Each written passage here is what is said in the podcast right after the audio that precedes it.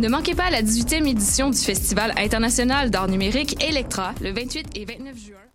Ne manquez pas la 18e édition du Festival international d'art numérique Electra le 28 et 29 juin à l'usine C et à la Cinémathèque québécoise. Venez participer à la grande soirée d'ouverture We Are the Robots le 28 juin à l'usine C. 49 personnes du public seront tirées au sort pour participer à la performance robotique Inferno dans laquelle leurs corps seront contrôlés par les machines au rythme de sons et lumières, créant des chorégraphies improbables. Alors, oseriez-vous être un robot pour un soir? Plus d'informations, electramontréal.ca ou sur la page Facebook Electra Festival d'art numérique.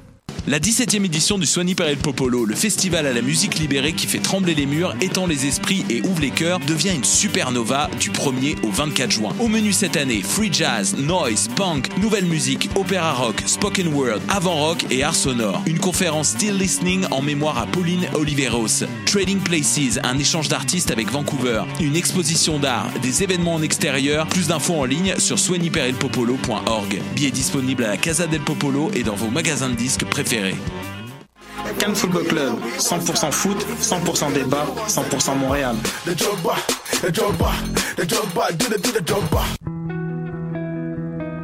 Voyage au bout de la nuit, c'est ton émission d'ambiance nocturne sur le Nightlife Underground montréalais.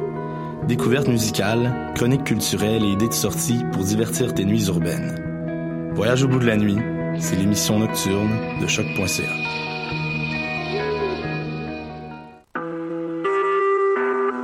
Vous écoutez Choc pour sortir des ondes.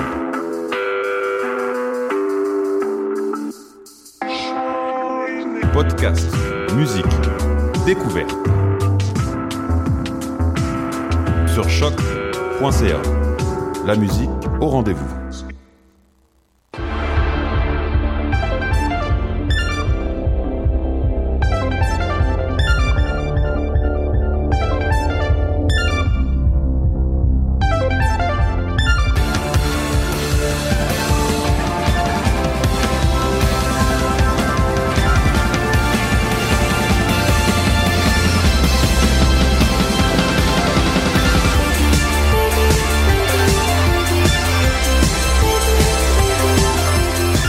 Bienvenue à cette toute nouvelle émission euh, des Amazones. C'est un épisode très important, euh, important de par euh, ce qu'on peut accorder d'importance lorsque les gens passent des milestones de temps. Donc c'est un c'est un c'est une importance relative, mais j'ai décidé que pour moi c'était important qu'on célèbre le fait que c'est notre 30e épisode déjà. Je partage la vidéo sur Facebook, c'est important. Mais non, mais moi aussi mais maintenant je viens de le faire. Ouais, je sais, je le partage sur mon Facebook personnel. OK, phew. Ah. Parce que je voulais pas qu'on ait l'air comme de l'avoir partagé deux fois. Non, non, non, non. Parce que c'est parce que majoritairement ce qui se passe sur la page Facebook, c'est grâce à Catherine. Donc euh, merci à Catherine de faire euh, ce que tu fais. Avec grand très plaisir. important Merci. euh, parce que c'est ça. Et euh, j'aimerais quand même souligner que pour les gens qui soient soit sur euh, Google Play, je sais que c'était comme compliqué Google Play là ces derniers temps sur choc.ca, ça se peut que ça soit devenu euh, même euh, peut-être que ça fonctionne pas en ce moment. Je suis pas au courant des détails, mais je sais juste qu'il y a certaines émissions qui ont été plus disponibles euh, pour l'instant, mais que ça va redevenir disponible et que ben pour les utilisateurs d'iTunes, tous les podcasts sont sur iTunes et pour les utilisateurs de Facebook, maintenant nous avons un album qui va qui va collectionner tous les épisodes des Amazones jusqu'à présent. Donc euh, peu importe la plateforme jusqu'à présent, vous pouvez avoir accès à tous les épisodes. J'ai mis tout à jour et Merci. ça, fait plaisir. Euh, voilà, donc euh, tout est fini. On recommence. Je vais arrêter de dire que l'épisode va sortir dans deux heures siècle et demi. Ils vont sortir à toutes les semaines. Là. Fait qu'il y en a, il y en a plus de problème. Ah, c'est merveilleux. Euh, Qu'est-ce que j'allais dire? Mais là aujourd'hui, euh, ben là aujourd'hui, tu vois où il fait sombre? Il me semble que je vois rien. Et tu vois-tu quelque chose toi? Ben oui. Oui. Et là j'espère que c'est pas quelque chose qui est en train de m'arriver. là. Oh mon Dieu, des cataractes. Euh, bon, ok. Euh, pendant que je vais installer notre chanson d'accueil euh, de notre thème, j'aimerais dire bonjour au. euh, je pense que c'est pas la même tune que tu as mis, par exemple. Ben non, je sais, parce qu'elle est bien trop bonne, puis celle-là, on l'écoute en boucle, fait que ça peut pas être Moi, j'ai mis l'autre. Ok, l'autre, Tu sais, l'autre, là. j'ai hâte. Moi, j'ai hâte de voir. Ouais, c'est ça, non, Mais d'entendre. Mais vous la connaissez, c'est sûr. Euh, je vais quand même accueillir donc euh, les gens en studio en ce moment et je vais même vous faire euh, regarder. Ah, on vous voit. Non, ouh, la caméra, ça va pas bien. OK. Fait que pendant que Catherine va parler, moi, je vais aller installer des choses. Mais euh, je voulais juste dire que Marie-Hélène aussi était là. Sauf qu'on te voit pas dans le cadre. Donc, euh, je vais... on voit le top de tête. euh, Non, ouais. Je peux. Tu veux-tu que je tourne la caméra d'eau? Non, non, non, c'est non, pas non, non, nécessaire. Là, je vais te, je vais te passer le bâton de la parole, Catherine, et je te, je, je, je t'invite euh, donc à commencer ta superbe chronique que je sais pas encore le sujet de, donc euh, ben j'ai bien hâte d'entendre ça. Écoute, avant euh, 9h30 à matin, moi non plus, je ne savais pas le sujet de. Et euh, en fait, je voudrais remercier euh, Roxane Chartrand, notre Amazon, qui euh, nous regarde présentement et qui m'a encouragée dans l'écriture de ma chronique. Et en fait, euh, ce que je vais faire, c'est une espèce de euh, généalogie des fictions de bureau américaines. très, très rapidement. euh, pour finir par parler de Brooklyn Nine-Nine. J'aime tellement ça. Pour l'instant, D'accord. c'est du génie. Pour, ah, pour l'instant, c'est absolument génial. Moi, je, je- au début, au début, j'étais comme, ah, ben oui, ça va être super facile. Puis le plus ça allait, plus je faisais de la suranalyse. Fait que je vous avertis un peu, comme il y a vraiment euh, trop d'affaires qui se passent dans ma chronique. Donc, je suis toute oui. au début, je ne pars pas vraiment très loin parce que j'ai pas des caméras. Ok, c'est- ça. Je pars pas vraiment très loin. En fait, moi, je veux partir de euh, 1991, qui est le début de euh, des petits cartoons animés qui s'appellent Milton, écrit par Mike Judge. Ça passait à Saturday Night Live et c'était des petites chroniques, c'est ça, en dessin animé qui suivaient les aventures de Milton, qui était un employé d'une compagnie anonyme à qui il arrivait toujours des bad luck. Et en 1999, ces petites chroniques-là ont été adaptées au cinéma et ça a fait le merveilleux film culte Office Space. Yes, Elia l'applaudit. Donc, Office Space, euh, c'est... euh, oui, ben d'abord, faudrait que je suive mon texte, ce serait plus facile. Le thème principal du petit cartoon de Milton, c'était l'aliénation au bureau, en fait. Parce que c'était toujours, Milton se retrouvait dans des bureaux de plus en plus petits, où il y avait de plus en plus de boîtes, puis de plus en plus de gens qui travaillaient dans des petits cubicules, tout le monde est pogné, puis ça va vraiment mal, il y a plus de fenêtres, tu vois pas d'aurore, puis c'est ça. Fait que le thème de l'aliénation au travail était vraiment là. Euh, dans le film de euh, Office Space en 99, c'est les mêmes thématiques qui sont reprises. Euh, c'est un film qui est comme tous les bons films cultes, un petit peu underground et un petit peu oublié, mais euh, dans mon cœur, il vit vraiment très fort Office Space. Et ça suit euh, l'histoire d'un personnage qui s'appelle Peter Gibbons qui travaille dans une firme de euh, génie informatique, il me semble. De mémoire, mais ça fait quand même 4-5 ans que j'ai pas vu le film. Là, Ouais, c'est ça. je l'ai regardé il y a pas longtemps en plus, j'ai vraiment pas d'excuses. Il travaille chez Initech, je me rappelle le nom de la compagnie. Puis euh, Peter Gibbons, il, il déteste son travail vraiment beaucoup, comme la plupart de ses de ses collègues. Et en fait, lui, il s'en va voir un thérapeute puis lui demande si le thérapeute pourrait l'hypnotiser pour qu'il puisse être au travail, mais pas savoir qu'il est au travail. Puis en fait, penser qu'à la place, il est à la pêche. Tu sais, ce serait vraiment pratique parce qu'il aime beaucoup la pêche. Alors. Euh, c'est ça, le thème de l'aliénation au travail est encore vraiment présent. En fait, c'est pas seulement dans le bureau dans ce film-là, il y a aussi la blonde de Peter qui travaille dans un restaurant, qui est aussi vraiment aliénée par son travail, où est-ce que euh, elle se fait quasiment harceler par son patron qui veut qu'elle porte plus de petits pins sur son uniforme de travail parce que là-bas il porte des pins, puis on a un minimum de 15, quelque chose comme ça. Elle en porte 16, fait que c'est correct, mais son collègue, il en porte 37. Puis ça, c'est vraiment mieux, tu sais. Fait qu'il y a tout ce côté de euh, d'être dans le paraître, puis le, le, le, le côté très castrant d'un point de vue créatif du travail. C'est qui donc qui joue la, la, la dame? C'est... euh, C'est Jennifer Aniston. Ouais, c'est ça. Yes. C'était plein de beau monde, ce film-là. Ouais. C'est tellement le fun, Office Space. Je vous le conseille, il est sur Netflix. Mm, oui, c'est vrai. C'est accessible à tout le monde maintenant, ce joyau qu'est le film Office Space. Et euh, en- après Office Space, euh, moi je fais un petit fast forward jusqu'à 2000, je sais pas quand, je sais même pas c'est quand que The Office a commencé à jouer. The Office Britain. Non, The Office US. Mais The Office Britain, c'était avant. Oui, The Office Britain c'était avant, pas mal contemporain à, à, Office Space, début des années 2000. Oui, Oui. tout à fait. Tout à fait. Puis, euh, ben, euh, The, euh, The Office, c'est genre 2005-6? Genre. Genre? Genre. Attends, là, je vais aller faire une recherche. D'accord. de faire ça. Ok, merveilleux. Donc, c'est ça. Moi, je fast forward à The Office parce que, en fait, je peux pas parler de Parks and Recreation, qui est comme l'espèce de série jumelle de The Office, qui jouait à peu près en même temps, qui avait à peu près le même backdrop de des gens qui travaillent dans un bureau, parce que j'ai pas vu Parks and Recreation. Mais c'est tellement que- bon. Ouais, je le sais. J'ai j'ai regardé la première saison, mais c'est ça. J'ai pas regardé assez pour et je le connais pas par cœur comme The Office, fait que je peux pas vraiment en parler tant que ça. 2005. 2005, merveilleux. Ben, fait quand The Office arrive, c'est dans une continuité euh, parfaite de Office Space où ça reprend les thèmes de l'aliénation au bureau, où est-ce que tout le monde est un petit peu écœuré d'être à Dunder Mifflin. Puis là, c'est plate parce qu'il reste là 9 ans de plus. On les suit la plupart jusqu'à la fin. Euh, et euh, en fait, ce que The Office US a fait, c'est adapter l'humour un petit peu too much de Ricky Gervais à la sauce américaine avec Steve Carell qui est juste un génie de la comédie.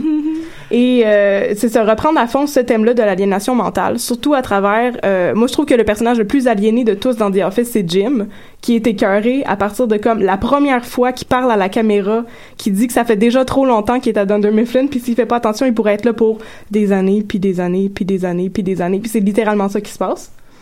Oui, c'est Oui. c'est ça qui se passe puis c'est c'est euh, c'est l'épisode, je me rappelle plus c'est quel épisode. Je pense que c'est l'épisode où est-ce que il, il s'en va travailler dans il- c'est je me rappelle plus l'épisode où est-ce qu'il quitte.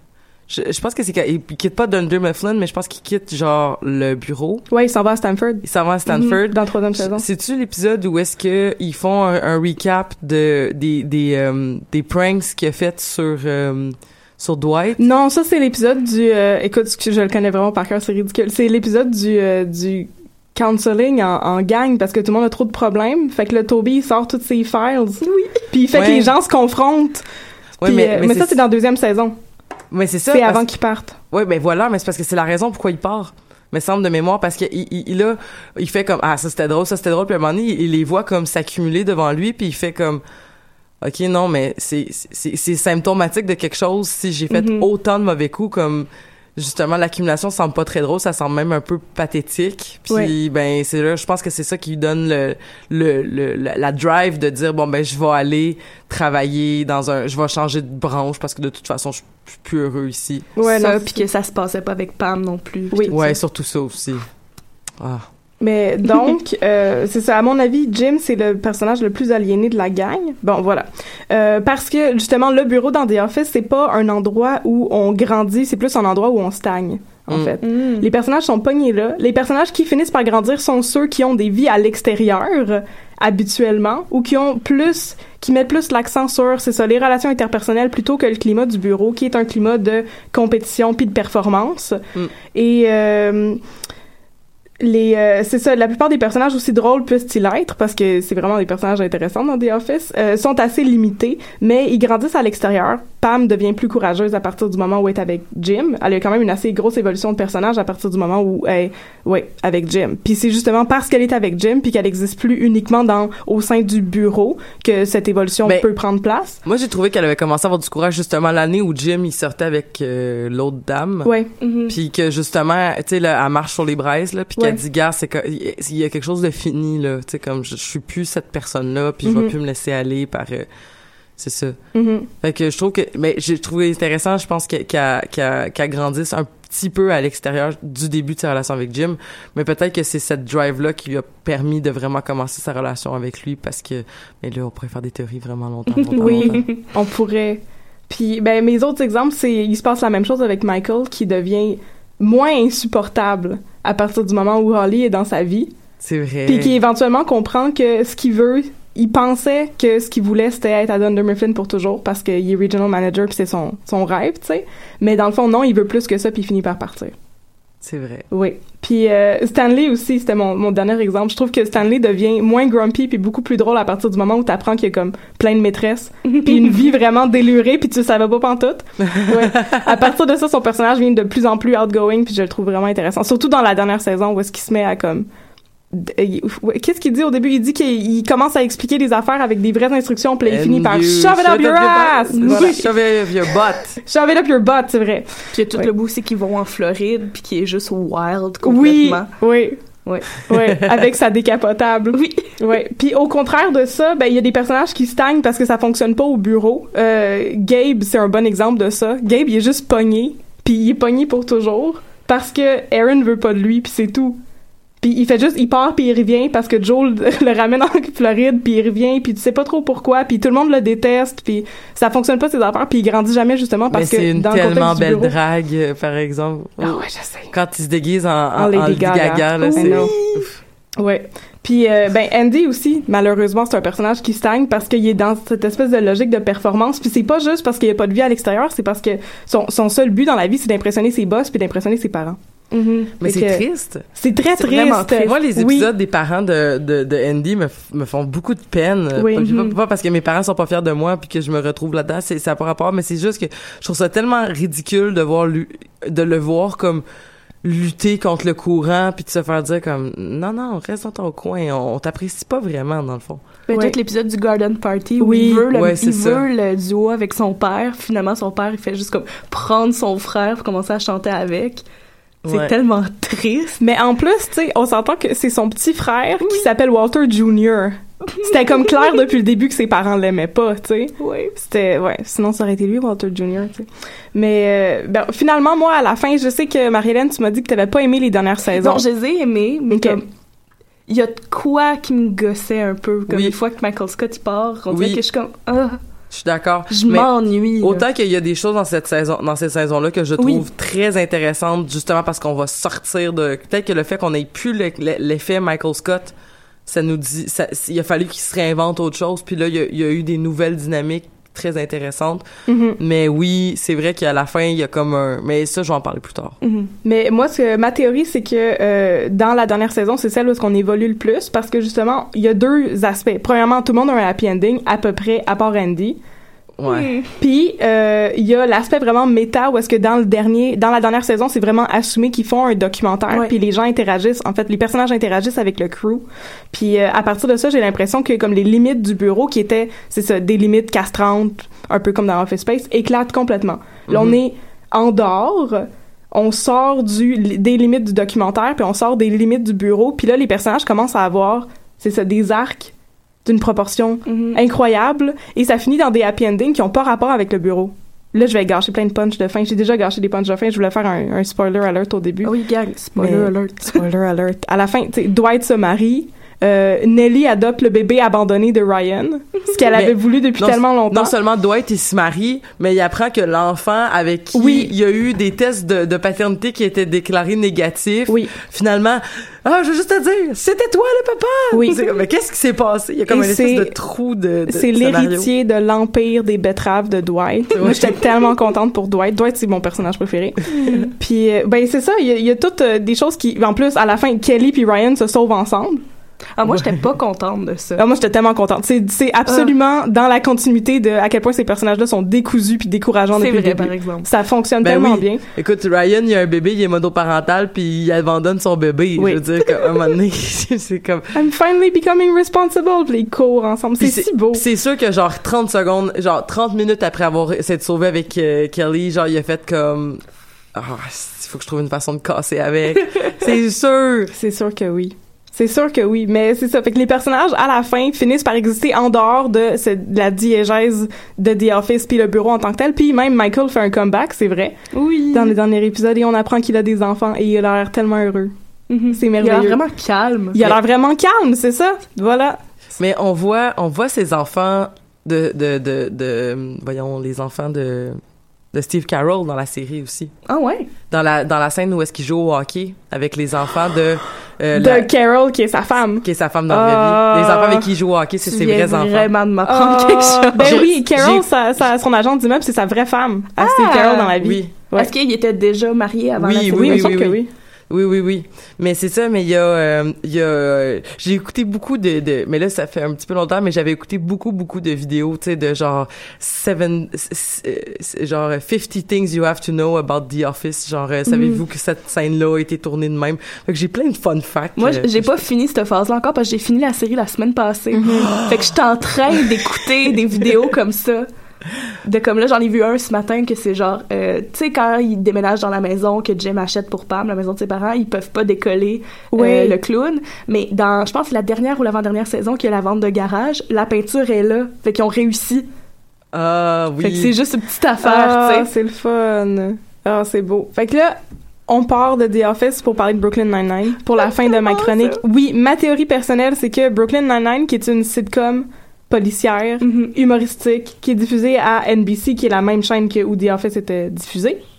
Euh, à mon avis, c'est la suite logique de ce mouvement-là. Parce que là, on Mhm. est dans un nouveau type de comédie de bureau, avec Ouais. beaucoup de personnages, mais où justement, les personnages sont... euh, euh, ils sont cloisonnés dans leur environnement de travail, mais ils sont pas stagnants. Non. Les personnages, depuis le début, surtout, c'est ça, Jake Peralta, Oh, qui, réussit, qui trouve des moyens ingénieux d'exister malgré les règles super strictes du precinct, Mhm. puis d'être aussi coloré et aussi imaginatif. Mais euh, j'ai écouté la saison 4, euh, j'ai pas fini encore, là, Moi non mais je, l'écoute euh, je l'écoute en même temps Oui. que j'essaie de me tenir à jour de euh, House of Cards. Puis euh, je trouve vraiment que Jake Peralta cette saison-là, me semble qu'il est, il est super revendicateur de trucs politiques aussi. Je sais pas si vous avez remarqué. Ah non. Il est non, mais tu sais, genre des affaires du genre, il va entendre des trucs, il va faire comme, c'est des petits calls, mais tu sais, des calls genre, non, mais tu sais, quand je dis ça, je veux juste que tu sois, que tu comprennes que c'est pas raciste ou, tu sais, genre, de toute façon, toi, t'es une femme, puis les femmes peuvent faire tout ce qu'elles veulent. Tu sais, c'est, Ah oui, c'est vrai, oui, j'ai remarqué il ça. y, a- il y y a- il y a comme une espèce, puis il y a même des commentaires genre, euh, il a même fait un, un commentaire sur euh, Ace Ventura, je pense. Oui. Puis quand il dit sur Ace Ventura, genre un excellent film qui a juste été transphobique à la fin. Mais tu sais, mais tu sais mais c'est plein de comme ça. Mais c'est mais c'est vrai. Mais c'est vrai, mais c'est juste que je trouvais ça intéressant que Jake Peralta soit devenu comme une espèce de social justice warrior. Oui. Alors que, que- son personnage pourrait tellement être le contraire. Exactement. Mais, Oui. je, mais, mais je trouve que c'est une série justement où est-ce que les gens ils ont des bons cœurs puis sont bien Oui. fins, tu sais Oui. au final. Tu sais il y a pas je trouve que ben il y a, y a pas dans mettons, il y a pas un Brad Spitfire dans dans euh, dans Brooklyn Nine-Nine. Ouais. Tu sais, il y, y a la fille qui tripait beaucoup trop sur Holt qui, qui, qui existe, mais comme on la voit vraiment pas souvent, Ouais, tu sais. Fait que... C'est qui ça? non, mais tu sais, là, la fille là, qui a comme eu un kick sur Holt, mais là, Holt est là Oui, parce qu'il était gay, oui, oui, mais elle, elle oui. l'a genre jamais pris. Mais puis là, qu'elle devient sa supérieure, puis Oui, c'est l'enfer. oui. Ouais. Wench. C'est ça. Oui. Mais tu sais, à quel point tu peux t'en, à quel point genre tu peux être fâché genre que quelqu'un t'en, t'a- ait pas voulu genre sortir avec toi puis que finalement cette personne-là, tu sais, elle est homosexuelle donc c'est, tu sais comme à quel point t'as vraiment besoin de, je sais pas. Mais c'est là que l'espèce de, de ben De- eux ils, ils jouent pas sur le faux documentaire mais c'est comme l'affaire de c'est une comédie Ouais ouais parce que dans la vraie vie elle pourrait comme perdre sa job tu sais ouais. Oui, oui, oui. Ils, pourraient sûrement tout faire leur job, mais... oui Hey Chris, oui. Oui. Puis Euh. avez-vous remarqué que dans Brooklyn Nine, ils passent leur temps à genre pas suivre les lois? Oui. Puis comme mais tu sais c'est comme euh, fais pas ça, c'est la loi mais les autres ils, ils, transgressent tout le temps les lois, genre tout Mais- le temps tout le temps tout le temps. moi j'ai comme l'impression que c'est vraiment volontaire dans l'écriture parce que quand tu regardes des émissions de, de comme policières Ouais ouais. t'as beaucoup ça de ah euh, je l'ai pas eu de la bonne façon mais euh, tu sais j'ai quand même résolu l'énigme puis tout ça mais comme non mais dans la vraie vie tu pourrais pas faire ça sans mandat là C'est vrai. fait que je sais pas je pense que c'est quand même conscient OK. Ouais. Catherine, est-ce que tu on voulait pas Non, c'est beau. c'est une chronique interactive. Ben c'est ça, j'aime ça la chronique interactive. Mais c'est ça, en fait, tout ce que je voulais dire, c'était que c'est ça, dans Brooklyn Nine-Nine, les, les, les parois du bureau sont plus poreuses. C'est vrai. Il y a beaucoup plus d'accent qui est mis sur les relations interpersonnelles, surtout la relation entre Charles puis Jake Peralta. Moi, j'aime beaucoup Charles Boyle, ouais. Mais c'est ça. Puis à cause de ça, les personnages sont vraiment nuancés. Puis au début, on part avec un Captain Holt qui est vraiment très très strict, puis qui s'en vient de plus en plus cool, puis un Jake Peralta qui est vraiment super immature, qui s'en vient de plus en plus responsable. Tu sais. Fait que c'est ça. Les personnages bougent beaucoup parce que l'accent est beaucoup mis sur les relations au lieu de l'aspect vraiment contraignant du lieu de travail. Mm. Fait que euh, moi, je trouve que c'est ça. Mais la dernière phrase de ma chronique, c'était euh, The Office is dead, vive Brooklyn Nine-Nine. Oh. Voilà, ouais, je sais, c'est controversé. Ben, je trouve, je trouvais au début, euh, là, ça fait quelques saisons que c'est plus vrai, là, dans, dans le cas de l'autre série, mais je trouvais que euh, Brooklyn Nine-Nine, c'était une espèce de Archer, mais moins vulgaire. Je sais pas si vous voyez ce que je veux dire. Non, j'ai pas écouté Archer. ouais Dans, dans le sens que c'est ça se passe dans un bureau, puis que dans le fond, oui, il y a, y a un aspect dans Archer, c'est l'espionnage, euh, l'investigation, tout ça. Euh, mais dans et euh, on se rappellera aussi que dans Archer, l'organisation s'appelle ISIS. Mais Ah, que là, de- non, non, mais le- c'était avant. Ben oui, c'est ça. C'est ça. Puis là, ben là, tout d'un coup, ça fait trois saisons qu'ils se cherchent beaucoup puis qu'ils changent d'une affaire à l'autre parce qu'ils peuvent plus dire, ouais, donc on est à ISIS. Fait que là, ils ont eu une, une saison où ils faisaient quelque chose. Puis là, il y a une autre saison, ils travaillaient pour la CIA. Puis là, je, là, il y a eu la dernière saison que, mais j'étais un peu en retard dans mes Archer, là, mais, fait que tout ça pour dire que Mais- c'est juste comme, dans l'aspect, en fait, que oui, l'espèce d'investigation, le bureau, le policier, le criminel à l'extérieur du bureau, mais que, à l'intérieur comme du bureau c'est beaucoup au niveau de tu sais des HR puis de tu sais de comme comment faire du, du team building puis des choses comme ça mais je pense aussi si on fait cette comparaison là je suis vraiment pas à jour dans Archer je pense que j'ai écouté deux trois saisons Mhm. mais c'est comme si on fait cette comparaison là c'est comme t'as les gentils puis les méchants tu sais justement comme Brooklyn Nine-Nine sont toutes profondément comme sympathiques puis gentils Mhm. alors que Archer mais tu sais comme c'est des personnages quand même bien développés qui ont plusieurs facettes, mais tu sais, comme ils ont quand même tout un côté un peu salaud. on que les aime pas vraiment, c'est ça. Tu sais, ils sont un peu crasses puis tout ça, fait qu'il y a comme cette différence-là aussi. Ouais, ouais, puis plus ça va, plus on, plus ils sont, tu sais, dans le fond, c'est des gens qui se sont retrouvés, en- mais qui sont tous comme, ils ont pas un bon fond, là. Non. C'est tout un peu euh, des chaotic good à chaotic nerd. tu sais, comme Semi-evil. là. semi-evil des Il y en a là-dedans, là. C'est ça. Ouais. Mais, euh, ouais. C'est, c'est, c'est- et c'est là qu'on, qu'on apprend que notre thème principal d'aujourd'hui, c'est The Office. Yes. Puis j'aimerais rebondir sur, euh, tu sais, justement, l'évolution des personnages, parce qu'il y a, il y a une scène qui m'a beaucoup touchée, c'est la scène sur le bateau. Quand euh, Dwight, tu sais, Dwight, il, passe... oui. T'as, euh, t'as Michael, justement, qui dit... Tu sais, parce que Michael Scott, c'est un personnage qui... Oh, attendez. Avant tout ça. La chanson? La Oui, chanson. j'étais en train de me dire, moi, c'est quoi la chanson déjà? OK, attendez. OK. Ok, on va monter le son, puis là, on va aller, on va aller en période musicale.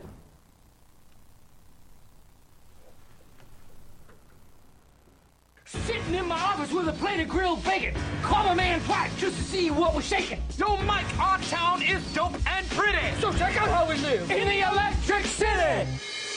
They call it Scranton. What?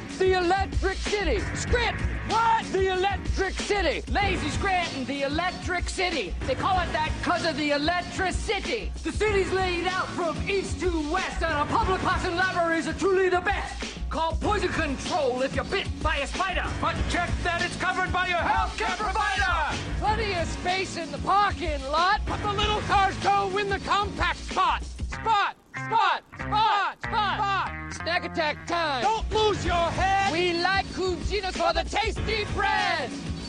They call Scranton. What?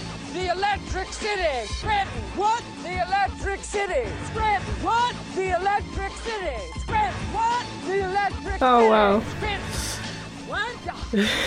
Mais l'affaire, c'est que j'écoutais hier euh, House of Cards avec, euh, avec mon conjoint, puis là, je disais comme, euh, il y a l'épisode, j'écoutais l'épisode 4, euh, et là, dans l'épisode 4, ils s'en vont à Scranton, Pennsylvania. Non, mon Dieu. Puis, fait que là, comme, à chaque fois qu'il disait, yeah, we arrive at Scranton, je suis comme, the Electric City! Et comme, je me faisais regarder de- de- d'un d'un œil comme, euh, de qu'est-ce que tu parles, qu'est-ce qui se passe? Mais voilà. Donc, euh, oui, mais ce que j'allais dire sur Michael Scott, en fait, c'est que c'est un personnage qui, qui est un peu, c'est un peu Homer Simpson, c'est-à-dire que des fois il est vraiment très très stupide, mais des fois il y a des très grands moments de lucidité, là, tu sais, comme il y a, il y a- quelque chose d'assez et, et entre autres la scène sur le bateau quand il dit à quand il dit à Jim genre tu sais j'ai fait ça pour l'équipe ou tu sais il y a- où il y a un peu une espèce de de je suis pas cave, tu sais. Arrête de dire je suis pas si cave que tu penses, Oui. sais. Mais il y a aussi l'épisode où est-ce qu'il s'en va euh, s'exiler dans le bois pour faire Survivor Man, puis euh, Jim essaie d'organiser les fêtes de tout le monde en même temps. Ça se Oui. peut. Est-ce que vous vous rappelez de Oui. ça? Non. Là, tout le monde est super fâché. Puis là, quand Michael revient à la fin, il dit Ah ouais, moi aussi j'ai fait ça il y a une couple d'années, non, ça marche pas. Oui. C'est le fun que tu l'as Oui. essayé. Maintenant, t'as de l'expérience. tu sais, ça, c'est un autre moment de comme Ok, Michael, il est pas con dans le fond. Il y a une raison pour laquelle il fait ce qu'il fait. Mais Ouais. c'est- comme à quelque part le gars, tu sais, puis tu le vois là, dans toute la période où est-ce qu'il il, il, il essaie de créer de Michael Scott Co- Paper Company là, Mhm, tu sais, tu, tu vois justement comme que il est pas il est pas il est pas totalement con là, il, il les a les affaires de vente là, il est allé chercher un client à la fois puis là il s'en allait puis ça il se passait quelque chose, tu sais. Ouais. Ouais. Mais il s'est quand même comme brûlé en en mettant en, en mettant sa son, pied, sur, sur une son, poêle son grill. sur un- une poêle euh, genre sur un grill parce qu'il aime ça se réveiller avec l'odeur du bacon. Ah, oui. Euh, C'est c'est tellement des mauvaises idées, mais bon. C'est tellement des mauvaises idées, mais il est, il est, il est flamboyant comme ça, Michael Scott. C'est ça l'affaire, c'est ça. Puis tu sais la fois où est-ce que euh, Ryan il fait le nouveau site web, puis Oh, lui il décide qu'il va aller regagner des clients en leur donnant des des, des paniers avec des turtles. Euh, Vous vous rappelez pas de ça? Ah oui, Ah oui, avec les gift, les Des gift baskets, ouais. Il y a rien qui parle comme un gift basket. mais Fait c'est que- finalement c'est lui qui gagne ou c'est les c'est Mm. c'est le site web? Non, c'est le site web. Mais c'est ça. finalement, il décide qu'il veut ravoir ses gift baskets parce qu'il y a personne qui veut revenir avec eux. fait qu'il rentre dans les bureaux. Il y a comme un bureau où est-ce qu'il avait, il avait déjà ouvert le gift basket. Fait qu'il se met à crier qu'il veut sa boîte de turtles. il est vraiment, euh, ouais, il est attachant. Mais tu sais, je l'aime. j'ai comme hâte de réécouter la série parce que moi, dans les premières saisons, il me tombait sur les nerfs. Ah ouais, oui, ça Mais, l'est. mais moi, je deal vraiment mal avec tout ce qui est euh, cringy, là. Je suis pas sûre comment, comme avec le malaise. Ok, Mhm. oui. Fait que c'est comme pas. Je suis contente de l'avoir écouté, puis je l'aime la série, mais au début, je sais pas pourquoi je l'écoutais parce que c'est ça que c'est des malaises, tu Ouais. sais. Ouais. Puis tous les bouts, comme l'épisode des, euh, des Scott Tots, Oh mon Dieu, non, cet non, non, non. épisode-là est horrible. Oui. Euh, Mais, les merveilleux. c'est- les, c'est les enfants à qui il paiera pas l'école finalement? Oui, Oui. qu'il a promis de payer Ça- leur collège, Ça, puis ça, ça, se c'est un passera épisode, pas. c'est un épisode que je trouve excessivement difficile à regarder. Il aussi. est vraiment tough à regarder, cet épisode-là. Mais ça, puis le- moi, je trouve que c'est le mariage de Phyllis, qui était le premier où j'étais comme, oh non, j'ai de la misère à regarder. Ouais.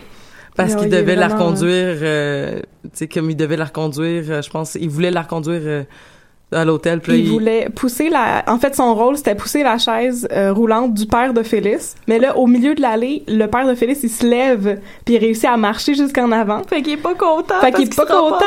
C'est ça. Fait que là, il continue à marcher solennellement comme un pas à la fois en traînant la chaise roulante pendant vraiment très longtemps. Parce que c'était censé être comme son moment, tu sais. It's time to shine. Puis là, le père à Phyllis, il s'est levé. Pff, voyons donc. Puis là, comme un autre moment un peu parallèle à ça, c'est euh, le baptême de, de, de la première, euh, du premier enfant de Jim et Pam. Pipi. Que il est, si, si. Si, si.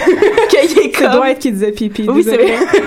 euh, que il, il comme réalise au baptême qu'il est pas le parrain.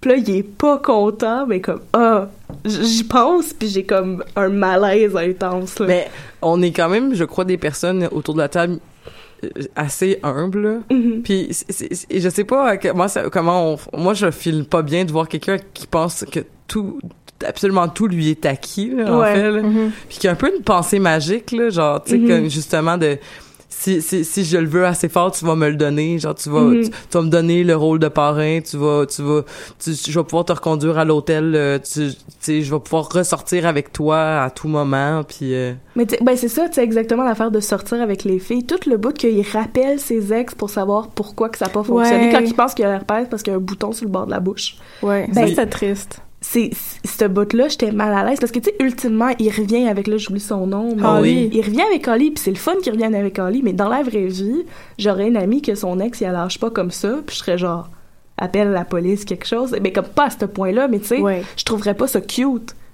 C'est comme elle t'a dit non, lâche-la, tu sais. Mm. Mais là, à cause du contexte de l'émission, puis à cause que c'est Michael Scott, tu sais, c'est genre, c'est plus cute, puis ils finissent ensemble, fait que tant mieux. Mhm. Mais moi, ce bout-là, j'étais vraiment mal à l'aise. hmm. Moi, j'étais contente qu'ils finissent ensemble. Oui, j'étais quand même vraiment contente qu'ils finissent Ouais, ensemble, ils sont faits pour être ensemble. Bon, ben, en parlant de, de, on peut comme faire le tour des couples aussi de The Office. Il y a eu Ryan et Kelly. Ah, Ah, il y a non. eu, euh, il y a eu Jim et Pam. Oui. Il y a Oui. eu euh, Jim et c'est quoi son nom? Karen. Karen. Karen. Karen a fait le pelle. Dans ma tête, c'est, dans ma tête, c'est Anne parce qu'elle est dans, justement, Oui, dans Parks and Recreation. Ouais. puis elle se ressemble en plus, comme ils ont pas vraiment changé ses cheveux ou rien. Non. Fait que tout le long, j'étais comme, c'est Anne. Puis t'as, euh, t'as aussi le, ben t'as Michael Scott, euh, t'as Michael Scott Holly, t'as Michael Scott euh, Jan. Jan, Oh mon Ah. Dieu, Jan. t'as Dwight et euh, Angela. Angela, Angela et Andy. Angela et Andy, Andy et Aaron. Andy, Aaron et- et Aaron et Gabe. Gabe. Ouais. Gabe et personne. Oh. Oh. Get out, you skeleton man. Non, mais il était... Gabe était vraiment quelque chose, sérieusement. C'était... Mais je ouais. l'aimais tellement. Moi, j'étais triste. Avez-vous écouté Silicon Valley? Je sais qu'il est dedans. Non. Puis, euh, Mais je vais le voir. mais euh, Oh my god, ok. Excusez, je viens de réaliser que je porte mon chandail à l'envers. C'est censé être chanceux, hein, ça? Nice. Ok, je suis contente. à l'envers, genre upside down. Genre upside down. Genre les Oh. coutures sont à l'extérieur, ouais. Ah, ça c'est funky. Ouais, je sais. Ok, fait que, mais moi j'aimais vraiment pas, j'aime pas Andy. J'ai toujours jamais, j'ai toujours jamais aimé Andy. Voilà, belle structure de phrase. fait que j'aimais pas Andy puis Aaron. Ben, moi non plus, parce que Erin est tellement comme pure et, et comme innocente que dans ma tête, comme faut qu'elle soit avec quelqu'un qui, qui respecte ça. Puis je trouvais que Andy, l'idée, comme. Il y avait une espèce d'affaire d'é- d'idéalisation de ce qu'elle était, ou plus comme de, à la- il apprenait pour acquis, mais tu sais, après il part, je pense, trois mois sur son trois bateau. Sur son Moi- bateau. C'est comme. Tu sais, puis après, il est vraiment piste quand, que, quand que, euh, elle le laisse là. Puis après, il fait le coup chien de réengager Ga- euh, Gabe. Gabe. Puis euh, l'ex, c'est Pete le nom du, de, du Ouais. gars avec qui elle a Club. fini? Oui. Qui, qui, Oui. qui est le qui, qui est le l'espèce de les deux internships qui arrivent à la dernière minute juste pour Qu'on comme est juste comme, ah, Mais oui, chien. mais lui, je l'aimais pas, mais j'aimais l'autre. J'aimais Dwight Jr. Je trouvais que c'était un drôle de personnage à introduire dans la dernière saison. Comme, mhm. il, Oui. il était vraiment têteux, puis Mais juste il était, weird. mais il était weird puis genre tu sais je veux dire comme il, il faisait quand même des c'est c'est c'est c'est à qui? Genre c'est à Erin justement qui essayait de coucher avec ou je sais Oui. pas trop quoi. là. Oui, oui. Ben, c'est ça, il est, il, est, il est dur à saisir. Il est vraiment geek, mais en même temps, Mais il est comme vraiment douchebag, puis super Ouais. ambitieux, puis vraiment têteux en même temps. Il est plein d'affaires. Je le trouvais super cool, moi. je me Alors rappelle que pas c'est quoi son nom. Alors que l'autre c'était le le boy toy à, à Erin. là, qui était juste un good guy. ouais. Ouais. C'est tout. C'est ça. Mais en même temps, il me semble que Erin, elle mérite un good guy. Ouais. Oui, Est-ce oui. qu'ils finissent Ouais. ensemble? Il me semble que oui. Nice. Il me semble qu'à la fin, ils sont Il, ça, il y a ensemble. juste, il y a juste Andy qui a pas de, d'happy ending. Oh. Oh. Oh. oh, baby wawa. Ben, il y a son semi-happy ending que finalement, ça le rend célèbre, là. Comme Ouais, puis que comme le monde, le monde qui sont fans de The Office l'aime, mais genre personne d'autre l'aime. Ah oui, à cause de, du crying baby euh, baby wawa. oui, Baby quand, il, Wawa. quand il va en audition pour Acapella Idol, je sais pas quoi. à. Ah, c'était... Ouais. Ouais. Ah. Boy, c'est vraiment... Andy est vraiment quelque chose. Euh. C'était mon, mon boss le moins préféré de tous Mm. les boss qu'il y a eu. Ouais, parce que Ah on- ouais? Moi, Ouais. moi j'ai- j'aime beaucoup, euh, j'ai beaucoup aimé le court, mais vraiment très très euh, flamboyant passage de Robert California. Oh, je sais. Oh, mon oui. Dieu. Puis Ah. c'est le c'est le- c'est le c'est le preppy guy méchant dans euh, dans Pretty in Pink. Oui, je sais. Puis là Il tu le vois qu'il a, vieilli, qu'il a vieilli puis que il- il- il- son espèce de de nonchalance mais qui est capable de te convaincre de tout. Puis le, le début de saison où est-ce qu'il est comme tu sais il a eu la job de de puis là il fait comme il arrive au bureau puis fait comme non. Puis là il appelle Katie Bates Oui. puis il la convainc de vendre sa, de lui donner son rôle de CP euh, CEO. CEO, ouais. de, com- de compagnie puis t'as juste Jim qui est comme CEO tu sais genre tu, tu comprends-tu là comme à quel point ce gars-là il a du pouvoir puis c'est ça là tu sais qui est espèce l'espèce de gars ambitieux un peu mais un petit peu aussi comme dans le tu sais genre laisse-toi un peu aller puis là comme qui, sa- qui se met tout nu dans sa piscine quand Oui. il invite tout le monde chez lui puis c'est comme voilà Ouais. Robert California Robert Cool. California était vraiment cool. Moi Ouais. aussi, moi aussi, je l'aimais vraiment beaucoup. mais Ouais. il rendait mal à l'aise aussi surtout ben, dans son Oui. entrevue d'embauche là Ah. Mais l'épisode d'entrevue d'embauche, honnêtement, là, je l'ai regardé il y a pas longtemps. Je suis, je suis re-rendue au début de la neuvième saison. OK. Fait que là, Robert California est là et tout. Euh, il est là depuis un bout. Puis l'entrevue d'embauche, je trouvais ça tellement drôle parce qu'ils ont tellement fait des jeux méta de comme Ricky Gervais qui oui, passe oui. une entrevue pour son propre rôle, mais pas vraiment. mais avec Puis- ça, avec son personnage de qui, qui doit être différent du personnage de Michael Scott là. Oui, c'est ça, avec son personnage. Puis ils ont aussi amené tellement d'autres comédiens que c'est comme Mhm. Jim Carrey, tu sais. Juste là pour un épisode qui parle des Finger Lakes parce que lui il voudrait deux semaines pour tourner aux Finger Lakes parce qu'il est en vacances avec sa famille aux Finger Lakes mais il, vraiment, il aimerait vraiment ça être manager mais il faut qu'il aille aux Finger Lakes. Puis la, la dame aussi, la, la, la- l'anglaise, là, j'ai oublié son nom. Celle euh, qui joue dans, dans Doctor Dans Who. Doctor Who, Oui, c'est ça. Et moi, ça m'a pris vraiment un bout avant de catcher que c'est Donna dans, dans Doctor Who, je pense. Ouais. Que, puis là, j'étais comme, mais je sais qui? Mais je sais qui? Mhm. Puis là, j'ai cliqué, puis j'ai- j'ai cap- à partir de ce moment-là, j'adorais le personnage. Mhm. Parce qu'elle est revenue plus tard, mais je pense que c'est la première fois qu'on la voit. Je pense que c'est Oui. dans cette entrevue d'embauche-là, justement, où est-ce qu'elle dit, mais est-ce qu'elle a joué dans The Office US, en fait? Ça tu, euh, dans Euh, The UK? Office British? Je sais pas, j'ai pas regardé la version UK. Je pense pas. Ça a pas duré juste comme trois saisons? Ouais, quelque chose Ouais. comme ça, même je pense deux. pas qu'elle jouait dedans. Mais, mais cette Parce- espèce de personnage-là qui, comme, elle comme- lance une idée. Ouais, ouais, c'est ça. Fait que euh, j'ai, une idée. Plus de cubicule, pas de souliers, euh, nanana. Puis là, c'est comme, ok, Plus de titres, Plus- plus, de... On fait tout le même job. C'est ça. Oui. Puis là, finalement, non, ça, ça, ben, c'est parce que, tu sais, telle affaire, telle affaire. Puis là, comme, OK, finalement, très strict. Là, on retourne, hiérarchie, ça va être clair, tout le monde est enfermé dans des bulles, comme, puis comme, peut parler, à personne, puis euh, ouais. C'est excellent. Ouais. Non, ce, ce personnage-là, c'est un de mes personnages préférés des dernières saisons. Le Mhm. Nelly. Nelly, Ouais. mais que Ouais. au début me tapait vraiment beaucoup sur les nerfs, puis qu'au final, j'étais comme, je ship pour toi, je le veux que tu l'aies ton bébé. Oh Puis oui! Chris Candy, il est pas fin de pas vouloir te donner ton Ah. bébé, là, comme, Ouais. ah. Non, Andy, Andy c'est le pire. euh, Honnêtement, là, c'est euh, c'est vraiment le pire. Mm. Depuis le début, on se rappellera là, des débuts de Andy. Là. Mais qu'il y avait des problèmes parce qu'il est allé en angry management. là. Oui, à cause de sa sonnerie de téléphone qui s'était Ah enregistré Rockin' Robin, lui qui chante toutes les voix. C'est, il, est, il est tellement fatigant depuis le début. C'est, la, la pire personne que- qu'il y a jamais eu dans cette émission-là.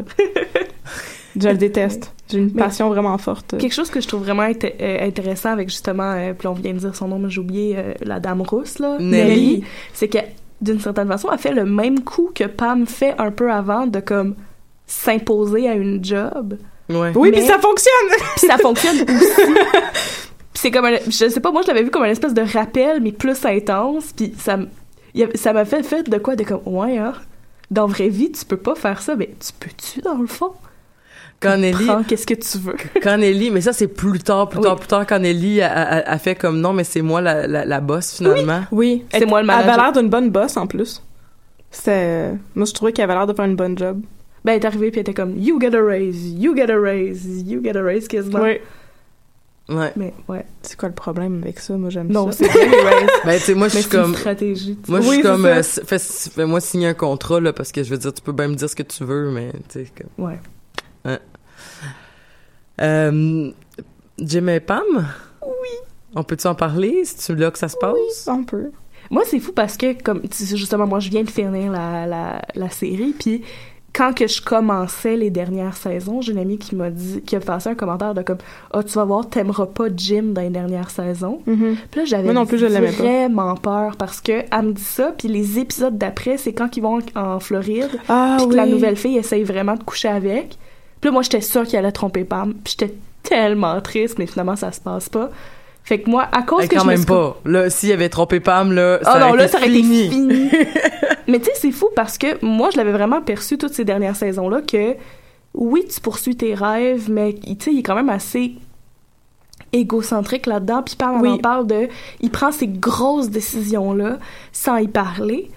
Puis après, t'as comme l'espèce de retour quasiment méta, c'est parce que probablement qu'ils voyaient ce que les fans en disaient sur Internet, où ils sont à la conférence, puis des, des gens posent des questions à Pam de moi si j'avais Jim. euh, comme, tu sais, le dernier, dernier Ça, c'était épisode, très malaisant, j'ai j'ai trouvé. c'est vraiment malaisant. Oui, mais, ces mais c'est des, mais c'est des, mais je pense que t'as raison, c'est peut-être méta, parce que c'est, c'est des choses que les, les- c'est sûr qu'il y a des, qu'il y a des gens qui ont dit ça, Mais Ben oui, c'est certain, là.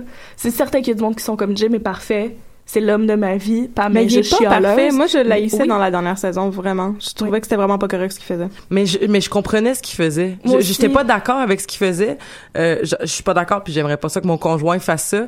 Mais je comprenais à la fin. Je trouvais que c'était, c'était, ça ressemble à, ça, c'était très réaliste. En fait, ça, je trouve de ce que, de justement l'espèce de, oui, mais moi j'ai mis ma, ma vie en pause pour toi, puis là toi tu fais des sacrifices pour moi, puis là jusqu'où on est prêt à faire les sacrifices qu'on Mhm. est prêt à faire, puis justement, tu sais, encore une fois, c'est l'aliénation d'une carrière.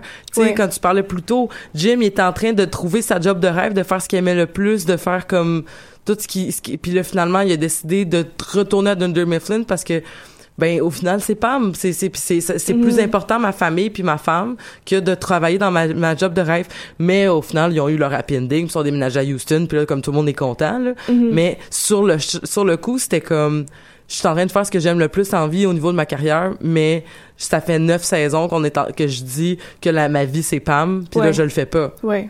puis Mhm.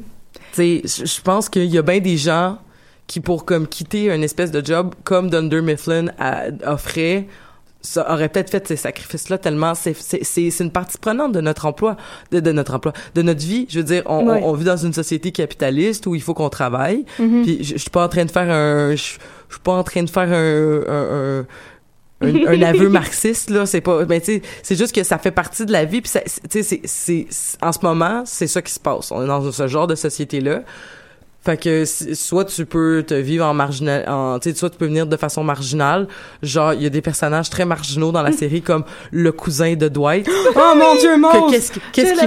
tu sais comme qu'est-ce qu'il fait. Mose dans la vie là pour Ben, il fait rien dans vie. Il fait rien dans vie. Je veux dire, lui, c'est clairement marginal, mais c'est Ouais. parce que probablement de toute façon que je sais pas ce qu'il y a comme condition Mose, Mo- Mose mais il, il, il, a- il est pas tout là. là. Mais il y a aussi le gars qui travaille dans le warehouse dans les dernières saisons qui est comme qui s'appelle Nate puis qui est juste vraiment niaiseux.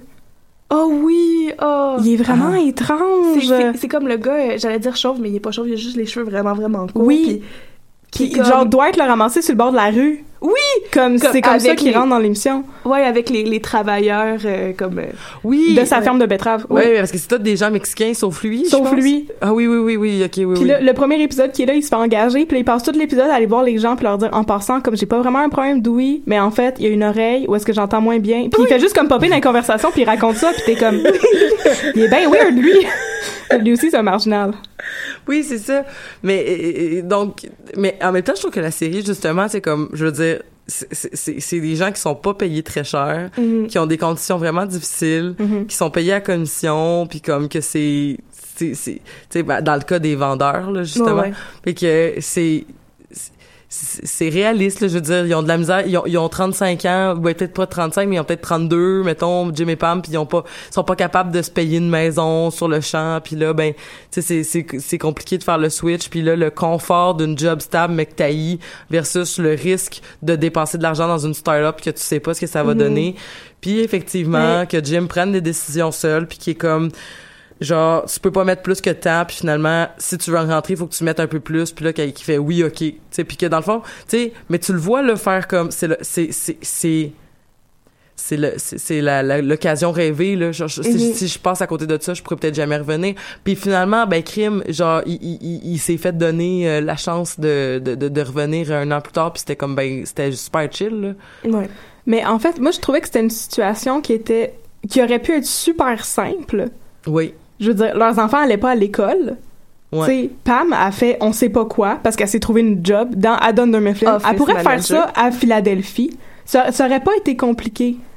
Qu'ils mais réussissent à mais il y faire a un fonctionner épisode où ça. est-ce qu'elle essaie d'aller se trouver une autre job? Ouais. Puis qu'il y a comme un espèce de deuxième Michael Scott, un peu Ouais. Oui, oui, c'est- oui, qui est, euh, oui, le gars dans, euh, dans Better Call Saul. Mhm. Mais c'est ça, fait qu'il y aurait, il y aurait eu quand des même- moyens de rendre ça simple, mais ils ont réussi à étirer ça pour que ce soit dramatique puis que ça dure toute une saison quand ça aurait pu se régler en, même deux épisodes. Ben pas vraiment parce que je veux dire à quel point est-ce que genre aller tu sais comme demander à Pam genre tu sais tu vas passer d'une job aliénante à une autre job aliénante, mais en plus de là, t'auras pas tes acquis, t'auras pas tes amitiés, t'auras pas tes, Ouais, tes puis- repères, finalement, là-bas, la job de office manager voulait dire secrétaire, tu sais. Oui, c'est ça. Oui, Je pense que c'est ça qui se passait. Mais tu sais aussi, je pense que le fait que ça ait duré longtemps, puis qu'ils hésitent à s'en parler, puis que, tu sais, elle apprenne le coup, puis tout ça, il y a un côté réaliste là-dedans, que Ouais. dans une relation, tu sais, peut-être qu'ils voulaient pas se brusquer, puis tout ça, puis ils ont Mhm. peur, parce que ils s'aiment, puis tu le vois qu'ils s'aiment, mais à Ils la se fin... sont jamais vraiment chicanés non plus. Fait que c'est ça, fait qu'ils savent pas comment ça va se passer. Mais moi, j'ai aimé qu'ils le disent puis qu'ils le fassent d'aller en thérapie de couple. Mhm. Oui. Tu sais, de mettre le mot là-dessus puis de le faire parce que on dirait que comme tu vois pas ça souvent non plus. Mm. J'ai Oui. trouvé ça beau. Ouais. Ouais, c'est super touchant en plus Oui. là quand elle y montre le tu sais quand quand elle finit Oh par avoir oui. la carte puis parce qu'elle a jamais vu la parce que puis tu sais dans le fond c'est qu'il cache la carte euh, Mhm. quand il donne son cadeau Oui. de, de la théière avec plein de shit dedans puis que là finalement comme il, il- je pense qu'il il lui donne la carte puis comme euh, justement où est-ce qu'il voit cette espèce de de, de montage là c'est super beau puis justement comme on pourra faire un lien avec ce que ce qu'on parlait sur la, la question méta de oui mais Jim il est parfait puis tout ça mais là tu sens l'espèce de je trouve qu'on sent le malaise en tant que spectateur qui regarde ce spectateur là qui s'est dit ça en, en se reconnaissant là-dedans en disant comme Ouais. mais à quel point est-ce qu'on va on va on va tolérer d'être dans des situations toxiques ou des situations d'inconfort juste parce que on est dans ce qui semble être le happy ending qu'on nous demanderait de Mhm. vivre si on suivait une comme une, quelque chose d'irréel ou quelque Ouais, chose de, ouais, de ouais. pas réaliste à la télé, tu sais. Mhm. Ben j'ai beaucoup aimé ce dernier épisode là pour ça. Ouais. J'ai aimé l'espèce d'aspect de on dirait que comme ils ont pris les caméras puis ils ont retourné vers le public, tu sais, Ouais. littéralement parce que t'as un public qui est là. Oui. Puis Erin, elle retrouve ses parents. Ben oui. Oh mon dieu, j'étais tellement contente. ben voyons donc. C'est tellement comme ça, pas de Oh. bon sens. là, mais- Ben, moi, pour de vrai, tellement j'ai- eu les larmes aux yeux. oui. J'étais comme, oh! Moi, c'est quand, quand Michael il revient à la fin. Ouais. À toutes les fois, je pleure. À toutes les fois. Je suis That's super what she émotive, mais c'est pas said. grave. That's what she said, exactement. Ah, mais, oh non, c'était... C'est magnifique. Ils ont fait comme du fan service pour le dernier épisode. Ben c'est oui. vraiment ça. Mais moi, c'était un fan service apprécié. Là. Ouais, ouais, Oui, oui, oui. vraiment contente de tout. là. Oui, moi aussi. Mais surtout que ça a été vraiment intense. J'ai regardé les neuf saisons en comme un mois. OK, quand même. Quasiment, Yeah, ben, peut-être deux mois. Là. Mais c'était c'était intense euh, d'un coup. Fait que toutes les émotions, je les ai vécues vraiment comme d'un dernier mois. Fait que de voir ça tout de suite, j'étais comme ah, oh mon dieu. Mais Ben, c'est drôle parce que, tu sais, on dit That's what she said. Je pense aussi que c'est une autre affaire comme marquante de cette émission-là. Mhm. Mais je voulais juste faire le parenthèse parce qu'on parlait de Brooklyn Nine-Nine tantôt, l'espèce de parallèle qu'ils ont amené avec That's the name of your sex tape. Oui, mais ça, Oui, c'est- rendu pas mal, euh, pas mal absent dans la quatrième saison. C'est Ah, vrai. je suis peut-être juste. Depuis que... Jake et Amy sont ensemble, Ah oui, c'est vrai. c'est moins, c'est moins Ouais, là. mais il y a un vraiment moment qu'il fait That- That's the name of your. That's the name of our, Our sex, sex tape. tape. Oui. J'aime tellement ça. J'ai hâte de finir la saison de Brooklyn euh, Nine-Nine parce que là, à date, euh, je suis comme... euh, je trouve vraiment que ça s'enligne... Pour, ben, il me reste juste deux épisodes, fait que je pense pas qu'ils vont avoir le temps de faire ça, mais je trouve vraiment que ça s'enligne vers Papa Peralta, là, comme... Ah, je, je sais pas parce que moi je suis comme une saison et demie en retard, fait qu'au Ok. lieu de essayer de retrouver à l'épisode où je suis rendue puis tout ça, je suis en train de toutes les réécouter. Je vais faire l'exercice bientôt de toutes les réécouter de toute façon. Ça se réécoute très bien. Mm. Ouais. C'est encore très drôle. Mhm. Et ces deux séries aussi, qui sont des séries comédies, qui Mhm. jouaient comme à NBC, c'est ça que tu m'as Ouais, dit? Oui, oui. Euh, NBC, c'est la série aussi où il- c'est la- c'est les- c'est la- le poste où il y avait aussi 30 Rock. Mhm. Oui. Puis c'est trois séries d'humour qui sont très bonnes et qui ont pas de rire en canne. Puis je sais Ça, pas c'est si le fun. ça c'est vraiment le fun. J'aime parce pas ça, qu'on- les rires en canne. Non, Ah, je l'avais pas remarqué parce que je le remarque quand il y a des rires en canne. ouais c'est ça. Mais tu sais comme des séries qui ont eu des rires en canne euh, récentes euh, qui Big ont Bang pogné Theory. Big Bang Theory, euh, How I Met Your Mother, puis des trucs comme ça. Mais là, je trouve que c'est- je trouve que c'est comme c'est les rires en canne là, c'est passé là. Comme Oui, enlever les- définitivement. c'est c'est fini là. D'ailleurs, si vous l'avez jamais fait, la meilleure truc à chercher sur YouTube, c'est genre Big Bang Theory without euh, Pas de rire en canne. pas de rire en C'est. Ah, juste, sais, c'est c'est juste une gang de, de, de gars qui rient d'un comme qui rit de quelqu'un puis que comme c'est malaisant. Parce que Mais c'était comme ils font une blague, ça. personne rit, puis là c'est un silence. Mm. Mais parce que, Ah. mais parce que dans le fond, dans la vraie vie, il y aurait pas ces pauses-là qu'il faut qu'ils jouent. Mais je me dis, en tant que comédien, ça doit être difficile de genre jouer. Il faut que tu joues les pauses de rire parce qu'il y a comme un autre Mhm. personnage qui existe pas, qui est comme les gens. Savez-vous genre que tous les les rires en canne qu'on entend, c'est les mêmes rires morts. en non mais ils sont morts. Ok, Parce que c'est ouais. des rires en Mon canne qui ont été genre filmés il y a comme vraiment vraiment longtemps puis comme c'est tous ces gens-là sont sont morts Ton aujourd'hui. bien glauque, ça. Ouais, il me semble qu'on serait dû pour une nouvelle batch de rire en canne. Non, on serait dû pour plus jamais de rire en canne, jamais. Moi, c'est ça mon Sauf si c'est opinion. vraiment dans un but méta drôle comme Ouais, comme que ça devient une critique du rire en canne. Oui, c'est ça. Ou qui interagissent avec le rire en canne. genre arrêtez de rire, c'est pas drôle, je souffre. Ouais, c'est- c'est- Ok, ça, oui, ce serait drôle. Ou tu sais, mais, comme un personnage. Tu sais, moi, je, je veux juste Il y a dire juste que... un personnage qui entend les rires en canne. Fait Fait qu'il que là- capote. Fait que là, quand il parle, il prend des pauses, tout le monde est comme. Pour, pour, pourquoi tu prends une pause? Ben, pour les laisser. ri- Quoi? Quoi? On a une idée, les filles. C'est une bonne idée. Mais tu sais, Dwight, il a pas besoin de rire en canne pour être drôle. Oh non, tellement Voilà. pas. Je l'aime tellement. Mais ça casserait tout le rythme, en fait, là. Ben oui. Oui. Puis c'est les... Parce qu'on parle de malaise.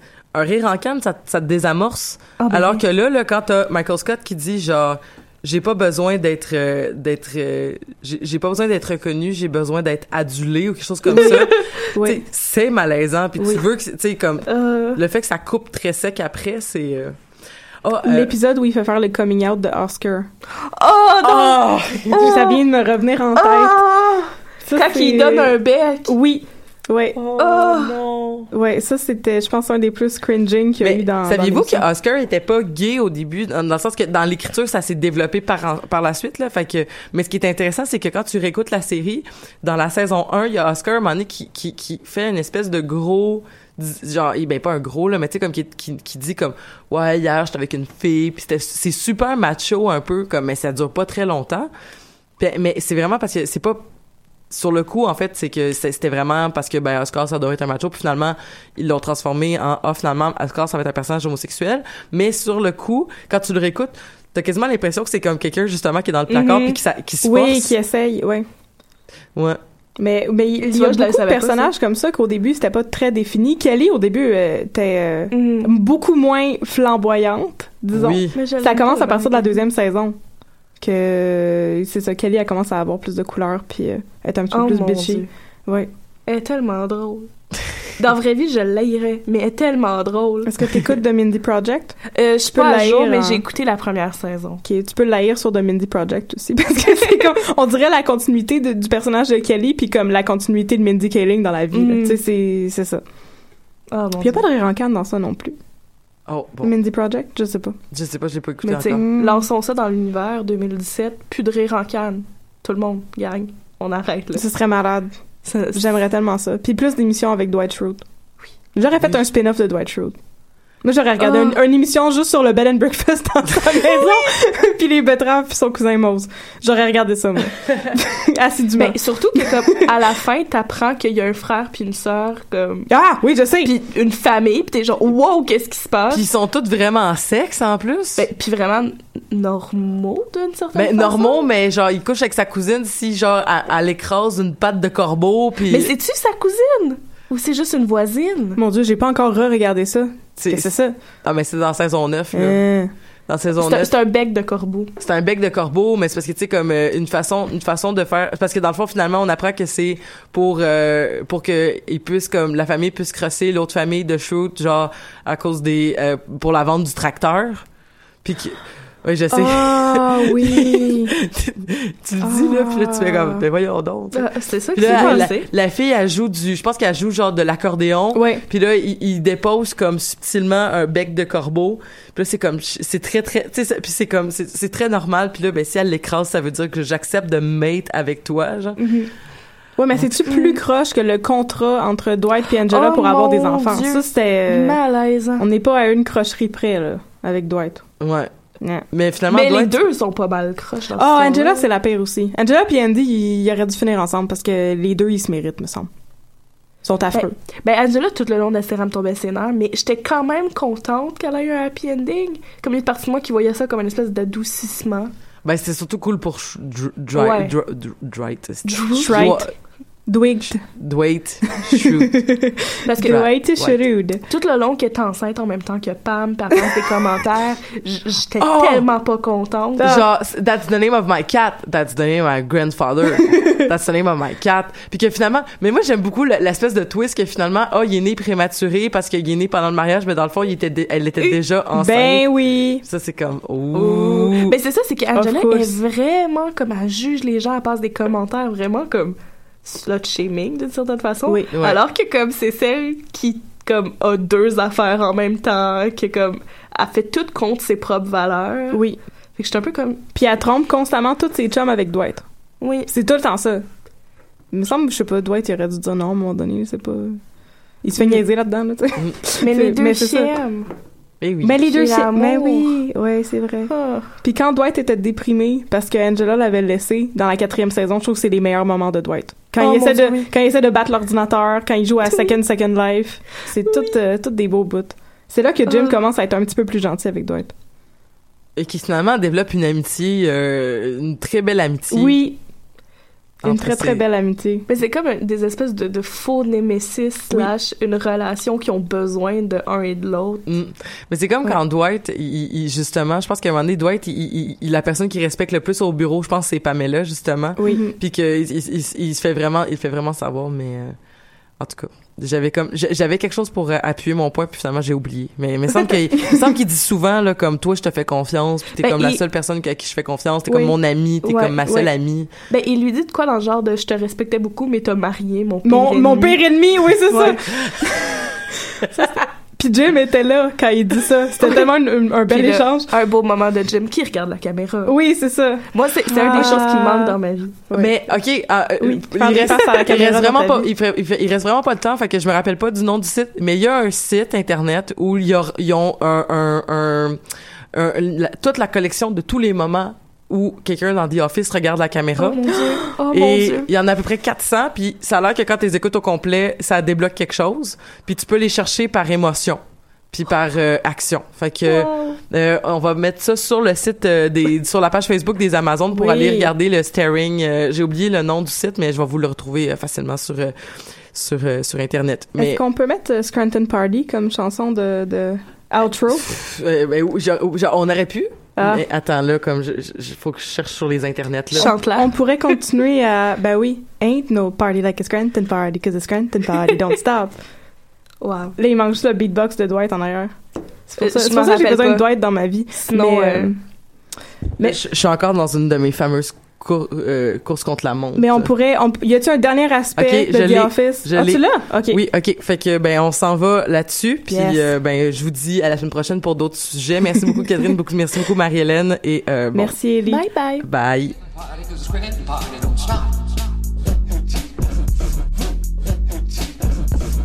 Ain't no party like a Scranton party 'cause the Scranton party don't stop.